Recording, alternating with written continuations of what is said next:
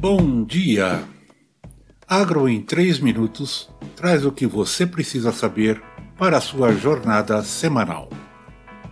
Hoje, segunda-feira, 24 de abril. Conforme o Centro de Estudos Avançados em Economia Aplicada, o CPEA USP, como estão os preços da soja, milho e boi neste momento do mercado brasileiro?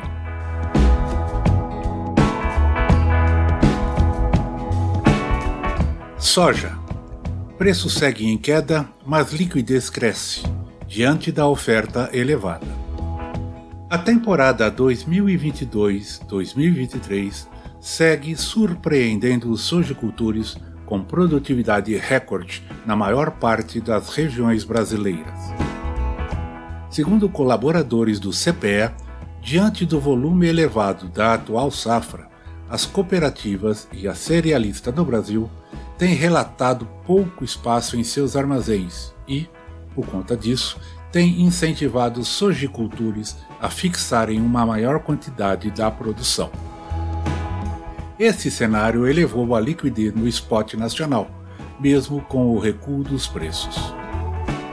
Em relatórios divulgados deste mês, tanto a Conab quanto a USDA que é o Departamento de Agricultura dos Estados Unidos, reajustaram para cima as estimativas de produção de soja no Brasil, com respectivas previsões de 153,63 milhões de toneladas, sendo que 78,2% tinham sido colhidos até 8 de abril, e de 154 milhões de toneladas.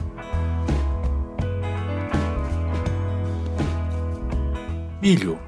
Indicador atravessa primeira quinzena em queda. Diante da expectativa da safra 2022-2023 recorde no Brasil, os preços do milho vêm registrando fortes quedas diárias consecutivas. As baixas são verificadas desde o encerramento de março. De acordo com colaboradores do CPE, enquanto compradores internos adquirem apenas pequenos volumes no spot, vendedores estão mais flexíveis nos preços de negociações e exportadores priorizam as negociações envolvendo a soja. Em relatório divulgado neste mês, a Conab elevou a previsão de colheita em 200 mil toneladas, frente às estimativas de março, devido à melhora na produção da safra verão. Agora, a temporada 2022-2023 é estimada em 124,87 milhões de toneladas, aumento de 10,4% em relação a 2021-2022.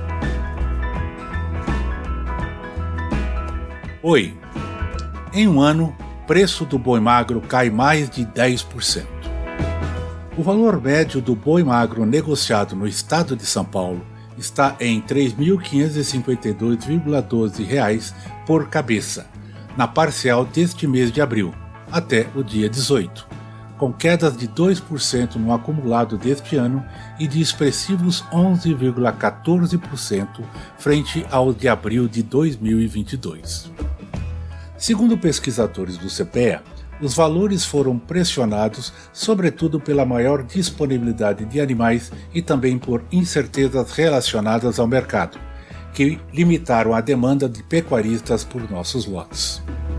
Para os próximos meses, parte dos agentes acredita que os preços do boi magro podem ser, seguir enfraquecidos, fundamentados na possível maior oferta por conta dos investimentos realizados pelo setor pecuário nacional entre 2020 e 2022.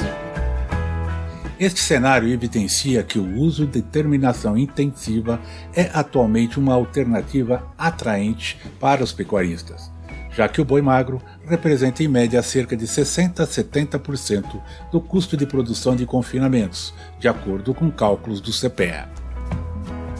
Por outro lado, além do preço do boi magro, pecuaristas terminadores também precisam ficar atentos aos valores de outros importantes insumos, como os grãos, e aos valores futuros de venda do boi gordo.